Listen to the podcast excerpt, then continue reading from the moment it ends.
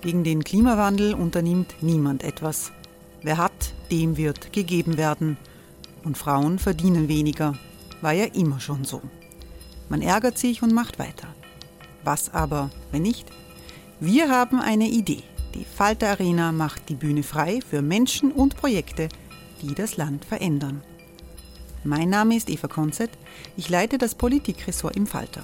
Und am Sonntag, den 26. Mai, veranstalten wir im Wiener Stadtsaal die nächste Falter Arena. Mit dabei unter anderem der ehemalige Politiker und Neosänger Matthias Strolz, Theresa Imre von Markter, Sonja Jöchtel von Love Politics oder Kari Ochsner von Ochsner Wärmepumpen. Machen statt jammern. Wir schauen uns an, wie das funktionieren kann. Kommen auch Sie vorbei. Alle Informationen und Tickets finden Sie unter falter.at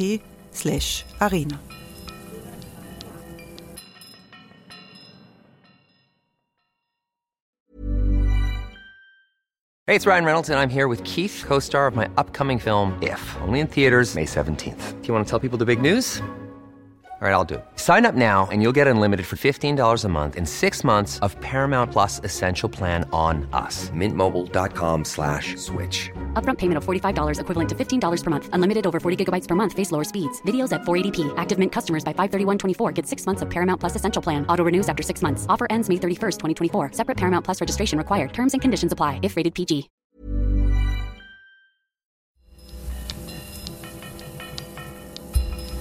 Falter Radio, der Podcast mit Raimund Löw.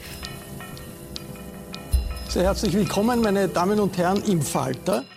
Abschiebungen von Lehrlingen aus Österreich nach Afghanistan und andere Kriegsgebiete haben eingesetzt. Hunderte Jugendliche sind bedroht, weil ihre Asylanträge abgelehnt wurden. Obwohl die Wirtschaft händeringend nach Mitarbeitern sucht, sollen sie weg. Wir wollen in dieser Sendung über das Spannungsfeld von Humanität zu Vernunft und zu Unvernunft diskutieren. Äh, Im österreichischen Nationalrat äh, gibt es die Initiative der Initiative Abschiebung, äh, der Initiative Ausbildung statt Abschiebung, die von vielen äh, Persönlichkeiten des öffentlichen Lebens unterstützt wird, diese Bedrohung äh, für hunderte Jugendliche abzuwenden. Ich freue mich sehr, dass aus Oberösterreich Landesrat Rudolf Anschober gekommen ist. Guten Hallo. Tag.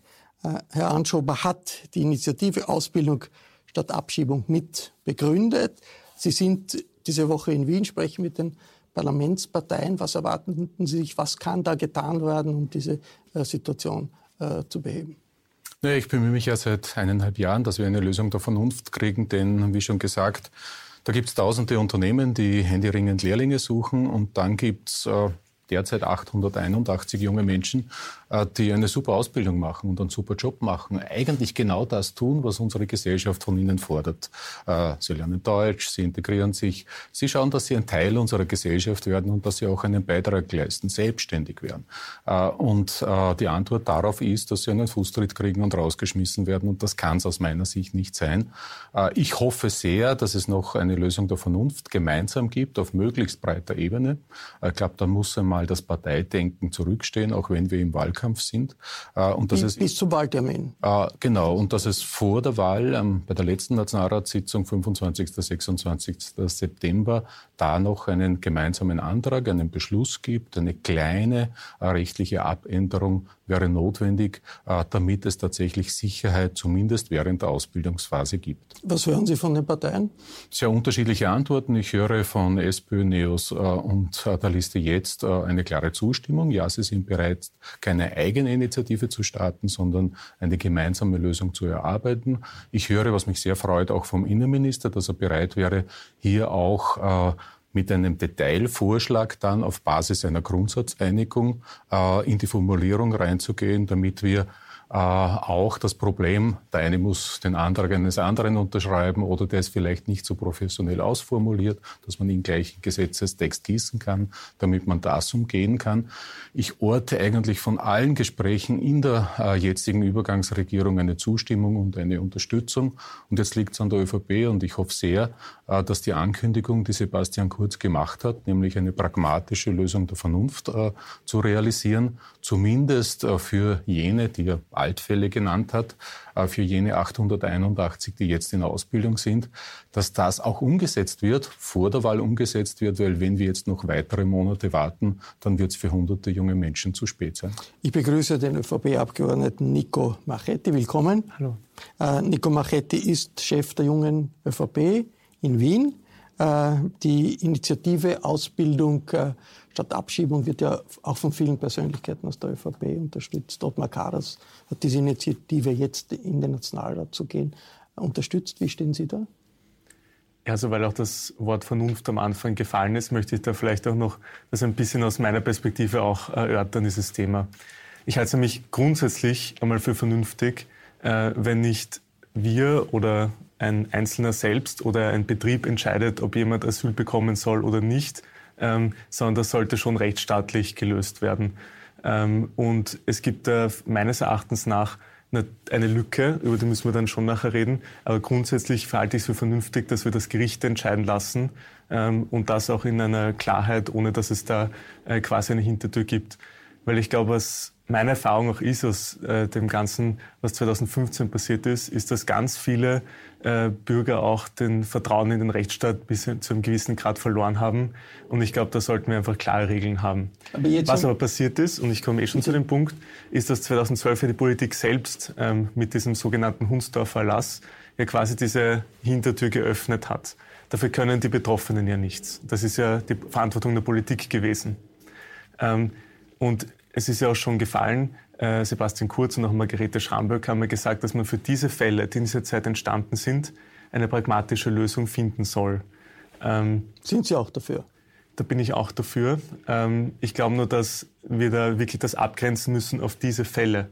Weil ich glaube, grundsätzlich sollte man schon trennen, ähm, dass Asylwerber und Asylberechtigte einfach unterschiedliche Rechte haben. Aber jetzt bist es ist ja das Asylverfahren nicht wesentlich beschleunigt worden mittlerweile. Das dauert durchschnittlich drei Monate. In der ersten glaub, Instanz bei den Neufällen. Ja, aber ich glaube zum Beispiel, es ist schon eine zumutbare Zeit, ähm, wo man sagt, man wartet das ab, bevor man eine Lehre beginnt. Und außerdem gibt es ja auch 10.000 Asylberechtigte, die keine Lehrstelle haben unter 25 die man ja auch in solche Prozesse integrieren kann. Haben Sie diese Initiative unterstützt, der Ausbildung statt Abschiebung oder nicht? Wie zum Beispiel Ottmar Karas oder, oder, oder nicht? Oder wenn ja, warum nicht? Ich habe da einen, einen relativ dogmatischen Ansatz. Ich denke mir als Politiker, ähm, lasse ich Bürgerinitiativen Bürgerinitiativen sein. Ich habe keine unterstützt, seit ich Abgeordneter bin. Und zwar nicht aus inhaltlichen Gründen, sondern weil ich einfach finde, das ist ein Tool der Zivilgesellschaft. Was sind Sie inhaltlich? Unterstützen Sie es inhaltlich? Mich selbst. Unterstützen Sie es inhaltlich? Wie gesagt, ich habe es jetzt eh schon ja. ein bisschen umrissen. Ähm, ich glaube, dass die Politik das selbst 2012 diesen Weg eröffnet hat. Die Betroffenen haben sich auf das verlassen. Und da jetzt als Politik rückwirkend zu sagen, das war nicht okay, finde ich die Betroffenen gegenüber nicht fair. Aber abgesehen von diesen abgrenzbaren also Fällen, finde ich grundsätzlich, das sollte das schon getrennt werden, dass Asylberechtigte eine Lehre anfangen können und Asylwerber nicht. Ja, und ich freue mich, dass meine Falter-Kollegin Barbara Dott hier ist. Hallo. Hallo. Äh, Barbara Dott, was unterscheidet diese Initiative Ausbildung statt Abschiebung von anderen NGOs, äh, Organisationen, die sich ja für, für Flüchtlinge einsetzen? Was macht das so breit eigentlich? Also ich glaube, es unterscheidet sie vor allem diese Breite und ich glaube, es ist für viele auch ein, ein Symbol für, na sagen wir mal, für ein anderes Österreich, für ein grün, christlich, soziales, durchaus auch bürgerlich grünes Österreich. Äh, es liegt wahrscheinlich daran, dass es auch in Oberösterreich entstanden ist. Es liegt an ihrer Person. Es liegt daran, dass viele ÖVP ähm, Persönlichkeiten. Ähm, Sie haben den Herrn Karas erwähnt, äh, Reinhold Mitterlehner wäre auch ein Name, den man da nennen kann, diese Initiative unterstützen. Also sehr prominente, hochrangige ÖVP. Ähm, Persönlichkeiten und ähm, ja, ich glaube, es ist einfach so ein, ein Sehnsuchts- oder ein Flucht, äh, ja, oder eine Sehnsuchtsinitiative für viele, die im Herzen noch klassisch ähm, schwarz, christlich-sozial sind und vielleicht mit der türkis-blauen Koalition und vor allem mit dem, was im, äh, unter dem Innenminister äh, Herbert Kickel da passiert ist in den letzten knapp eineinhalb Jahren, mit dem nichts anfangen können. Was macht das, äh, äh Herr Landesrat, mit den Jugendlichen, sagen 881 sind und das jetzt ganz konkret geht? Was macht das mit denen, die Sorge, es kann jederzeit aus sein, weil es kommt die Polizei und ich wäre abgeschrieben nach Afghanistan, wo es Terroranschläge gibt. Erst vor wenigen Wochen ein, ein, eine Hochzeit in Kabul mit Bomben äh, angegriffen worden. Dutzende Tote. Also das sind ja keine normalen Länder, in die die Leute zurück müssen. Ja, ich meine, grundsätzlich finde ich sowieso, dass wir die Sicherheitslage in Afghanistan neu bewerten und neu beurteilen sollen. Also ich halte es grundsätzlich für höchst fragwürdig. In der jetzigen Situation mit einer sich laufend verschlechternden, sich zuspitzenden Sicherheitslage äh, Menschen nach Afghanistan abzuschieben. Das ist ein Grundsatzthema, ein Grundsatzproblem, äh, wo ich glaube, dass man äh, neu überprüfen sollte und bis zu einem neuen Ergebnis unter Einbeziehung des UNHCR äh, diese Abschiebungen stoppen sollte, generell. Das ist der eine Punkt. Der andere Punkt ist, viele von diesen jungen Menschen haben ja, obwohl sie einen, aus Afghanistan stammen, Afghanistan nie gesehen. Die sind aufgewachsen in Flüchtlingslagern im Iran, in Pakistan. Das heißt, sie werden in eine Region abgeschoben, die sie nicht einmal kennen, wo sie keine Bekannten, keine Verwandten, keine Bezugspunkte, kein soziales Netz haben, äh, das sie vorfinden. Das ist das Zweite. Und das Dritte, auf die konkrete Frage. Na, jeder reagiert wie immer im Leben natürlich völlig anders. Es gibt welche, die verdrängen es äh, und äh, viele, viele, viele haben einfach eine Panik tief drinnen, eine völlige Panik. Ich habe gerade vorletztes Wochenende getroffen, einen äh, jungen Kochlehrling, der in, einer, in einem sehr renommierten gastronomischen Betrieb in Oberösterreich arbeitet, der im Dezember äh, 2014 nach Österreich gekommen ist, muss man sich vorstellen. Der ist seit fünf Jahren mittlerweile im Verfahren der zweiten Instanz, fünf Jahre. Äh, und mit der Lehre jetzt fast fertig, fast durch. Ausgezeichneter Mitarbeiter, sagt mir der Chef. Äh, und äh, ja, der hat natürlich eine völlige Panik, weil er nicht weiß, was passiert, wann passiert. Hat er eine Chance, dieses Leben, für das er jetzt gekämpft hat, für das er sich engagiert hat, wo er vieles einbringt, was Österreich bereichert, was äh, eine, ein wirklicher Vorteil, was Positives für unser Land ist, äh, ob er das weiter verwirklichen kann oder ob er in eine Zukunft äh, geht oder gehen muss, die aus seiner Sicht absolut keine Zukunft äh, darstellt. Das heißt Angst, Panik, Verunsicherung Teilweise auch ein Koller, äh, der da entsteht, äh, vor allem wenn man über so viele Jahre in Unsicherheit lebt und nicht weiß, was rauskommt. Jetzt ist ja die ÖVP Wirtschaftspartei, nicht nur, aber auch Wirtschaftspartei. Warum ist es so schwer für die ÖVP zu sagen, okay, seien wir doch da flexibel, obwohl die Wirtschaft ja dringend diese Lehrlinge braucht, dringend äh, sucht nach, nach, Leuten, die da, die da mitarbeiten und es auch viele Wirtschaftstreibende gibt, die, die, die das unterstützen, dass man da flexibler ist. Ich glaube, dass das Asylrecht äh, nicht dafür da ist, Probleme unserer Wirtschaft zu lösen, sondern das Asylrecht hat ganz andere Intentionen. Und deswegen glaube ich, muss man da auch die Dinge auseinanderhalten. Äh, also das wäre eine klassische Frage der Migration und nicht der, der, der, des Asylrechts. Ist ja, ist ja nicht so total getrennt. Naja, es ist schon ein wesentlicher Unterschied. Ähm, wir haben ja zum Beispiel sehr wohl versucht, auch bei der Rot-Weiß-Rot-Karte, die gar nicht funktioniert hat. Also ich sage das jetzt so drastisch, weil alles andere wäre eine Relativierung. Da haben wir jetzt nachgebessert. In, in den letzten, vor einem halben Jahr, glaube ich, ist das äh, präsentiert worden. Ähm, ich glaube, wir müssen über solche Tools reden, um über die Probleme der Wirtschaft zu reden. Und über Asyl sollten wir reden, wenn es um Asyl geht. Ich halte diese Diskussion ein bisschen für, für makaber. Aber aus einem Land wie Afghanistan zu fliehen, das hat schon was mit Asyl mit Fluchtgründen zu tun. Also denen kann man nicht wirklich vorwerfen, hallo, du machst das nur, um ein besseres Leben zu kriegen. Ein besseres Leben zu kriegen ist auch Nein. ein Recht für jeden Menschen. Aber ich habe es anders gemeint. Die Frage war ja, was kann man tun, um die Wirtschaft zu unterstützen? Ja. Meine Antwort war, ich glaube, ja, ja. das Asylrecht ist nicht der richtige Ort, um die Wirtschaft zu fördern. Aber, aber ist es nicht um ganz etwas anderes gegangen? Ist es wirklich ein Zufall, äh, dass genau in der Ära von Türkis Blau unter einem Innenminister äh, Kickel äh, genau diese, ich nenne es Brutalität, verwirklicht wurde. Äh, es ist doch so etwas wie eine Ideologie der Bösartigkeit, die da dahinter steckt. Äh, dass man Menschen, die genau das tun, was die Gesellschaft erwartet, dass man die aus dem Land verjagt wieder äh, und damit ja auch signalisiert allen anderen Betroffenen gegenüber, ihr seid da einfach nicht erwünscht. Äh, und diese Ideologie der Bösartigkeit, wie ich das nenne, die schadet einfach unserer Gesellschaft. Und ich denke, die Unterstützung für Ausbildung statt Abschiebung ist deswegen auch so groß, weil bei diesem Beispiel ganz viele Menschen merken, dass diese Ideologie dem Land ganz einfach schadet. Äh, bei mir äh, haben bei der, bei der Initiative sind mittlerweile über 2000 Unternehmen Mitglied, die sich engagieren. Und die sagen, Das ist für mich als Unternehmen, und da kann man durchaus darüber reden, ob es nicht eine zweite Schiene geben sollte, ein Einwanderungsgesetz zum Beispiel, ein österreichisches, äh, wo man kontrollierte Zuwanderung auch nach Arbeitsmarktinteressen äh, realisiert. Aber Österreich hat ja das alles nicht. Das ist das Problem. Das ist ja das Absurde auch, dass Österreich ja seit vielen Jahrzehnten eigentlich ein de facto Einwanderungsland ist. Die Politik hat irrsinnig lang gebraucht, um das überhaupt auszusprechen.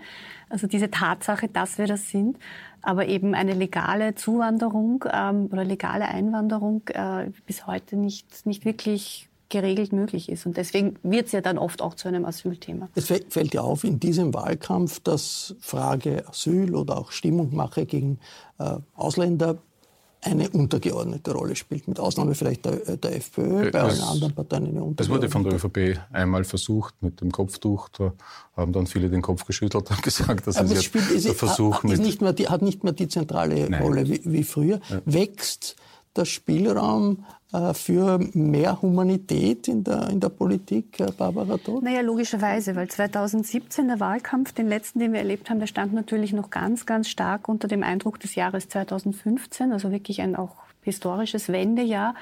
Äh, wir wissen aus allen ähm, Forschungsergebnissen zu dieser Wahl 2017, dass das Migrationsthema, die Verunsicherung, die ähm, ja auch die großen Sorgen, berechtigten Sorgen, ähm, vor allem auch Sebastian Kurz geholfen haben, eben am Weg ins Kanzleramt. Also das war das beherrschende Thema 2017 und das ist jetzt definitiv anders.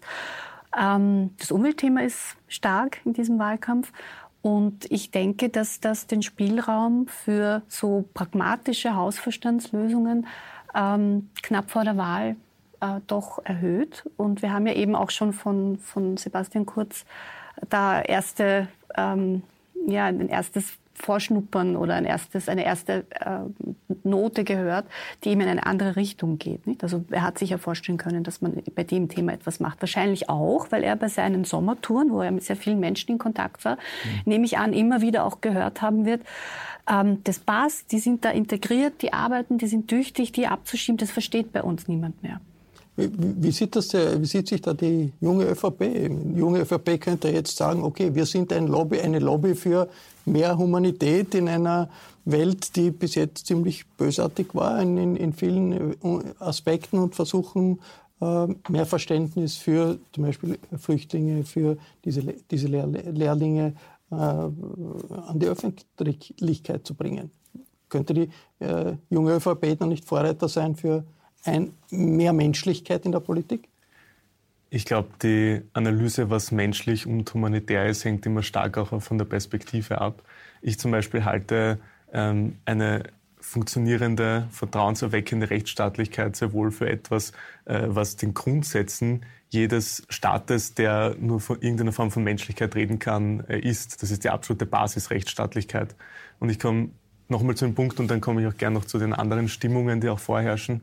Ähm, ich glaube, der größte Punkt, der 2015 passiert ist und der so viel Verunsicherung auch geschaffen hat, war einfach, dass die Leute nicht mehr vertraut haben in den Rechtsstaat, in unsere Institutionen. Ich meine, diese Bilder, dass da drei Polizisten an der Grenze stehen und quasi überrannt werden, ähm, da mag es alles Gründe dafür geben, oder das kann man auch alles sachlich diskutieren. Aber was das für Emotionen erweckt, ähm, das ist halt schon nicht zu unterschätzen. Und ich glaube einfach, dass das auch, was wir da wollen in diesem Zusammenhang, ist einfach Rechtsstaatlichkeit, dass man sich verlassen kann. Und das einzige Problem, das ich jetzt sehe bei dieser konkreten Frage, war ja, dass dann andere Rahmenbedingungen geschaffen wurden, auf die sich Betroffene verlassen haben von der Politik. Hey, it's Ryan Reynolds and I'm here with Keith, co-star of my upcoming film If, only in theaters May 17th. Do you want to tell people the big news? All right, I'll do it. Sign up now and you'll get unlimited for $15 a month in six months of Paramount Plus Essential Plan on us. Mintmobile.com slash switch. Upfront payment of $45 equivalent to $15 per month. Unlimited over 40 gigabytes per month. Face lower speeds. Videos at 480p. Active Mint customers by 531.24 get six months of Paramount Plus Essential Plan. Auto renews after six months. Offer ends May 31st, 2024. Separate Paramount Plus registration required. Terms and conditions apply if rated PG.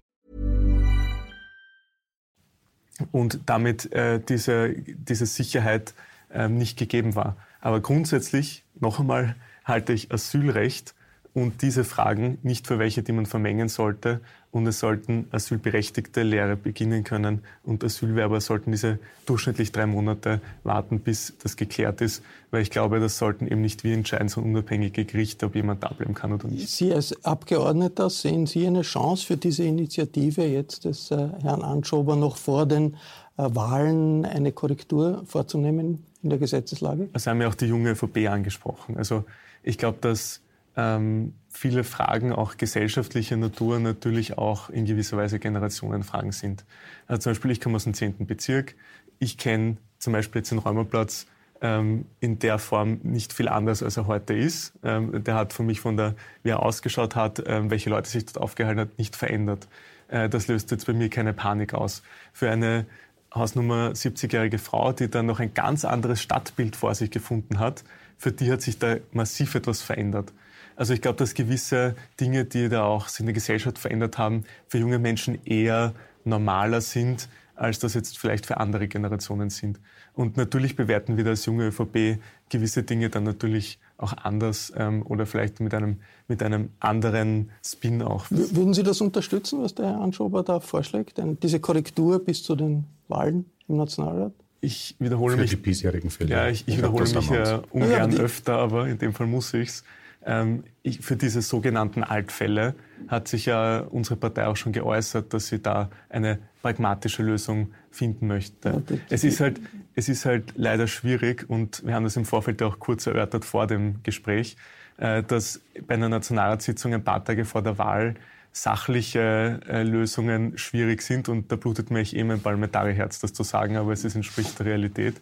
Also ich hoffe, dass es da dann auch eine sachliche Einigung äh, der Parteien gibt. Nicht ich werde es nicht verhandeln, aber das ist im Moment ist, die Situation, wie sie sich nicht ausgeschlossen. Äh, ich habe noch eine andere Frage in Sachen Humanität und, und, und Flüchtlinge. Wir haben diesen Sommer immer wieder Rettungsschiffe gehabt im Mittelmeer, die mit Dutzenden Flüchtlingen äh, unterwegs waren teilweise wochenlang gewartet haben, bis sie irgendwo landen konnten. Immer wieder ist es dann doch zu einer Lösung gekommen. Sie konnten landen. Und ein Grund, warum das gelöst werden konnte, war, weil viele EU-Staaten gesagt haben, wir sind bereit, ein paar Flüchtlinge zu übernehmen. Luxemburg hat das gemacht, Deutschland, Frankreich, Österreich nicht. So, es gibt jetzt einen solchen Fall. Es gibt das Rettungsschiff Eleonora, das mit 100 Flüchtlingen an Bord in äh, Sizilien auf, äh, gerade aufgenommen wurde. Man weiß nicht, was mit diesen Flüchtlingen passiert. Soll Österreich nicht auch sagen, äh, wir sind bereit, ein paar dieser Flüchtlinge zu übernehmen, wie andere auch, aus Solidarität mit den Menschen, aber auch aus Solidarität mit Italien. Herr Anschober? Ich glaube, dass ja sowieso äh, dieses Vorgehen, so wie es in den letzten Monaten praktiziert wurde, dass man Menschen in Not, Menschen auf der Flucht über Tage, über Wochen, ja fast Monate äh, im Nichts im Stich lässt, äh, teilweise in humanitären und gesundheitlichen Situationen, die unbeschreiblich sind, dass diese, diese, diese Unfähigkeit, diese politische Unfähigkeit, äh, mit einer Lösung umzugehen, äh, dass das ja nur einen stärkt und das sind die Salvinis. Von Europa, das heißt die Rechte oder die extreme Rechte Europas. Äh, in Wirklichkeit, um wie viele Menschen geht es da? Ich kriege zu Recht äh, eine Lebensrettermedaille, wenn ich beim Donaukanal einen Menschen, der untergeht, der nicht schwimmen kann, bin auch kein toller Schwimmer, aber vielleicht wird es schaffen, aus dem Wasser ziehe und rette. Ja? Und es kann doch kein Verbrechen sein, und es muss doch das gleiche menschliche Verdienst sein, dass ich einen Menschen aus dem Mittelmeer rette, beziehungsweise politisch dafür Vorsorge trage, dass eine Rettung möglich ist. Und das ist unser mindestes, unser mindester Anspruch, denke ich. Und Österreich sollte uns, da mitmachen. An unser Menschlichsein. Je mehr Solidarität wir in Europa äh, diesbezüglich haben, desto leichter ist es lösbar. Und da geht es um ein paar hundert Menschen, die in einer akuten Not sind. Äh, und äh, wir werden das Thema Libyen weder so noch so, äh, fürchte ich, lösen, sondern da muss man sehr, sehr grundsätzlich in das gehen, was eigentlich der Sebastian Kurz, als er Staatssekretär war, äh, noch sehr offensiv kommuniziert hat, nämlich dass es eine Aufgabe der Europäischen Union ist, äh, Krisenvorsorge und äh, eine Lösung der Fluchtursachen zu betreiben. Und das ist überhaupt nicht passiert in den letzten zwei, drei Jahren. Könnten Sie sich das vorstellen, dass Österreich sagt, so wie Luxemburg, Deutschland, Frankreich, ja, in solchen Notfällen übernehmen wir auch ein Dutzend Flüchtlinge. Also Österreich hat das gesagt. Wir haben mit, nein, nein, mit Schweden mit und den, Deutschland die, mit, mit Abstand die jetzt. meisten. Ja, trotzdem. Sommer ich möchte schon, 1919. Das, möchte schon auch äh, das Bild Österreichs gerade rücken. Wir haben uns massivst beteiligt an humanitärer Hilfe im Jahr 2015. Wir haben überdurchschnittlich im Vergleich zu anderen EU-Ländern unseren Beitrag geleistet.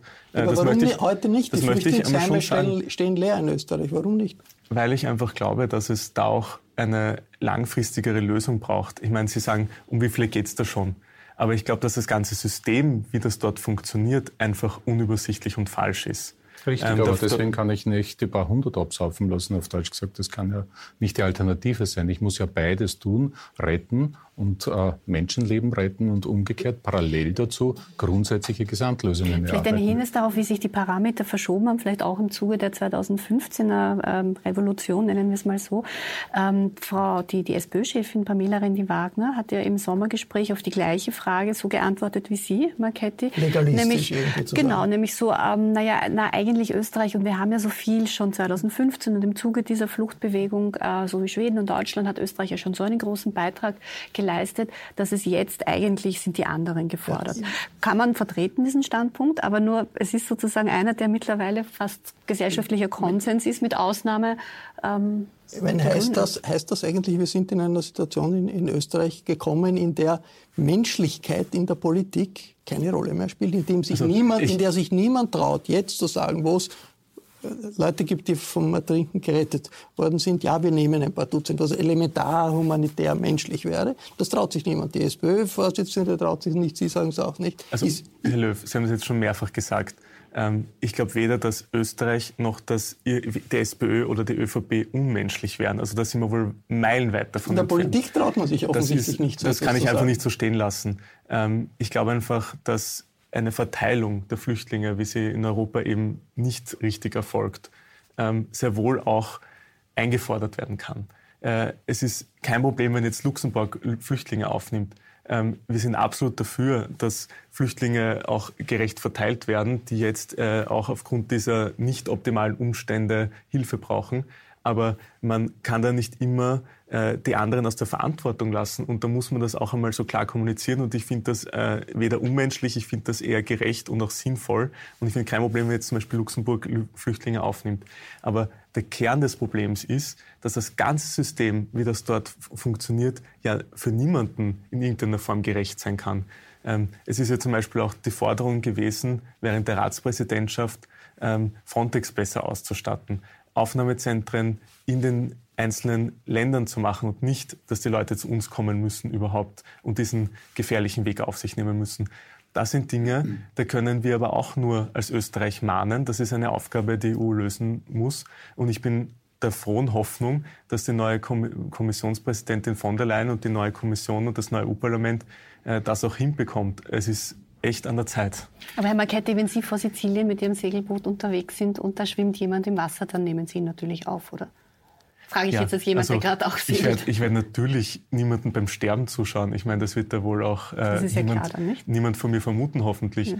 Aber ähm, es geht da nicht um Einzelbeispiele und, oder äh, mich jetzt toll moralisch darzustellen. Es geht für mich um Lösungen für alle und nicht für äh, eine schöne. Aber, aber, vielleicht verstehen Sie schon, dass viele hoffen, das wäre doch eine Situation möglich, wo sich Österreich, wenn es eine solche Aktion der Solidarität gibt in Europa, auch beteiligen. Es liegt nicht an Österreich. Wir haben uns schon so, so ja. intensiv beteiligt. Es liegt nicht an Österreich. Wir sind nicht das Problem bei dieser Frage. Aber glaube, das Problem, das wir haben in Europa ist, und da ist Österreich schon ein Teil davon, nämlich ein Teil Österreichs, sage ich jetzt einmal, äh, ist, wie wir mit, diesem, mit dieser Herausforderung 2015 umgegangen sind.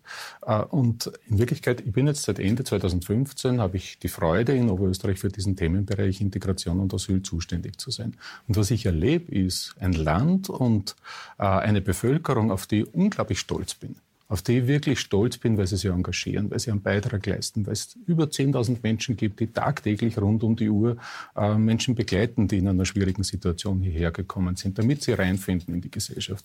Und was teilweise in der Politik in halb Europa gemacht wurde, ist genau diese Angst zu schüren mit dieser Verunsicherung, die da war. Und ich gebe Ihnen recht, was den Kontrollverlust betrifft. Das war ein Bruchpunkt in einem gewissen Sinn, 2015, äh, ich glaube, das haben Sie gemeint. Äh, aber das Spiel mit den Sorgen und mit den Ängsten, um politischen Erfolg zu haben, von Salvini bis, das ist das, was teilweise die Stimmung vergiftet. Äh, und da müssen wir rauskommen. Wir müssen wieder stolz sein darauf, wenn man etwas Menschliches unternimmt, einen Beitrag leistet. Und ich finde, dass es super ist, wenn Deutschland hergeht und sich eine Kanzlerin in Deutschland hinstellt und sagt, ja, wir sind Deutschland, warum soll man denn nicht diese 90 Menschen aufnehmen? Das wäre doch gelacht, wenn wir das nicht könnten. Und wir als Deutsche können stolz darauf sein. Und ich würde mir österreichische Regierung wünschen, die nächste Regierung wünschen, die das genauso formuliert und dafür wirbt in Europa, dass eine andere, neue menschliche Stimmung in diesem Europa Europa wieder einkehrt. Das macht uns ja stark. Das ist doch Europa, das ist der Geist Europas. Können Sie das nachvollziehen? Ähm. Die Hoffnung, dass es einfach eine Stimm einen Stimmungswandel gibt in Österreich und die Frage der Menschlichkeit nicht immer nur darauf reduziert wird, wir waren eh menschlich im Jahr 2015, daher müssen wir es heute nicht mehr sein. Ähm, ich halte einfach diese Debatte ein bisschen für unfair. Ähm, ich habe wirklich in meinem Wahlkreis auch, wo das Zuwanderungsthema ein sehr präsentes ist, nach wie vor sind da viele Probleme noch immer nicht gelöst. Ähm, da würde ich auch denen, die jetzt zum Beispiel eine rechte Partei wählen, nicht Menschlichkeit absprechen. Also das finde ich ein bisschen überheblich, muss ich sagen. Ich habe ähm, auch von den Parteichefs gesprochen, nicht? Ja, na, natürlich, wenn man von einer Partei redet, redet man irgendwie auch von ihren Wählerinnen und Wählern. Ja, es gibt und Politiker, die das Spiel spielen und das halte ich für nicht okay. Aber es geht einfach darum, dass wir schon auch eine gewisse Verhältnismäßigkeit nicht verlieren sollen. Ich glaube, dass Österreich wahnsinnig menschlich agiert, äh, auch dass es Flüchtlingen bei uns wesentlich besser geht als woanders. Dass Super. wir versuchen auch ähm, ganz also in, im Schulsystem wirklich, wo, wo wirklich alle versuchen, das Beste herauszuholen. Äh, ich glaube, da, das ist sehr menschlich und es ist aber auch okay, wenn man sich Sorgen macht, wenn man äh, Rechtsstaatlichkeit einmahnt. Das ist nichts Unmenschliches und ich würde einfach diesen Spin dieser Debatte nicht so stehen lassen. Ich finde das nicht richtig. Das entspricht nicht dem Bild, das ich von den Österreichern und Österreichern, der Politik und dem Land habe. Darf ich Sie noch fragen zur jungen ÖVP? Die junge ÖVP ist eine äh, starke Organisation in der, in der ÖVP.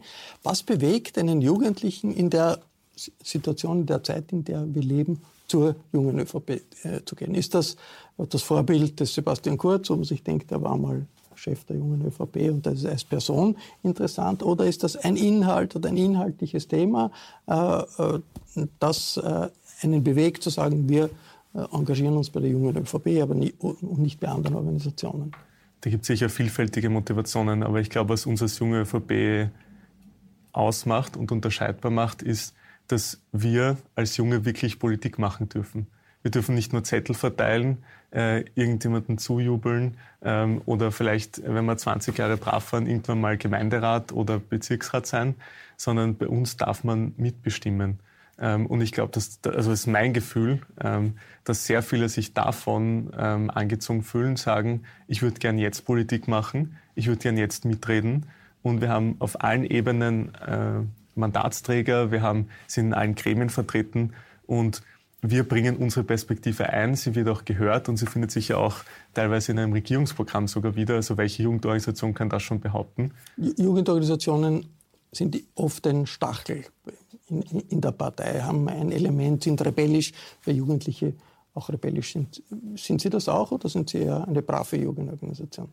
Ja, also ähm, das ist immer eine lustige Debatte für mich, weil ähm, ich meine, die Generation der jungen ÖVP, ähm, äh, vielleicht eine halbe Generation vor mir, die hatte so quasi sogar die Partei übernommen. Also wenn das nicht revolutionär ist, weiß ich auch nicht.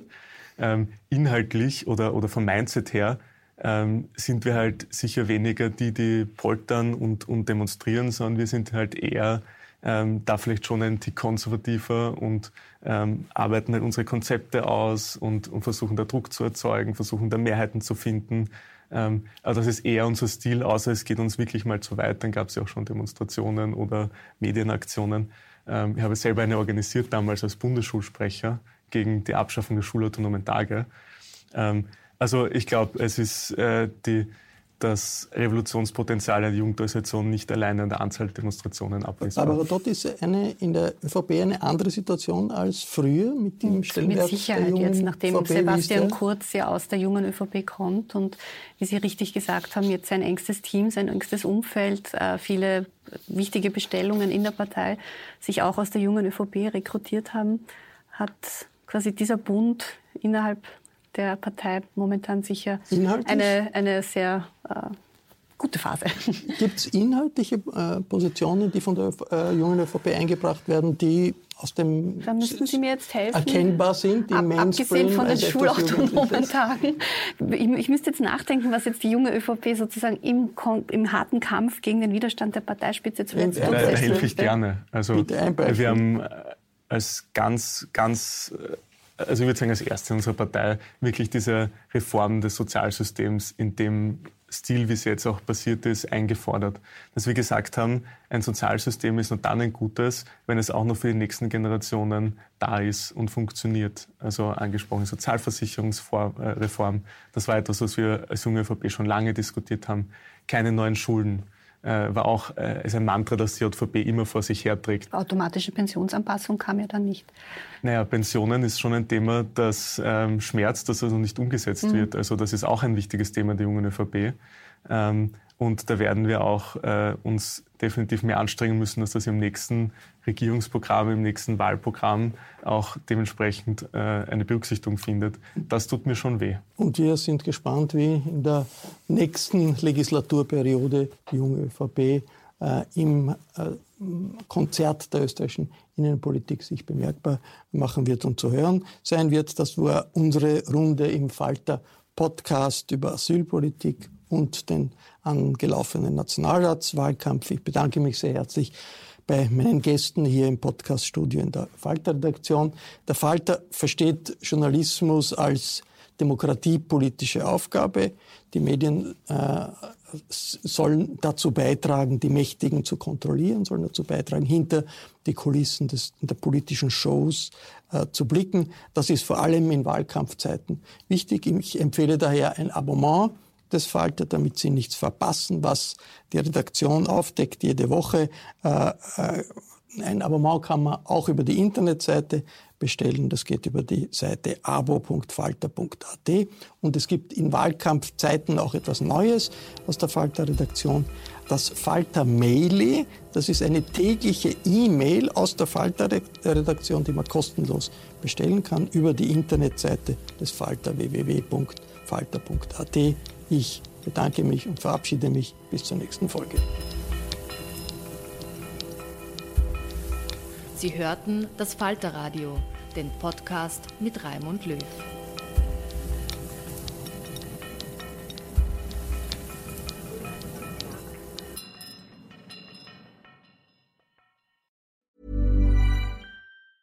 Even when we're on a budget, we still deserve nice things. Quince is a place to scoop up stunning high-end goods for 50 to 80% less than similar brands. They have buttery soft cashmere sweaters starting at $50, luxurious Italian leather bags, and so much more. Plus, Quince only works with factories that use safe, ethical, and responsible manufacturing. Get the high-end goods you'll love without the high price tag with Quince. Go to quince.com/style for free shipping and 365-day returns.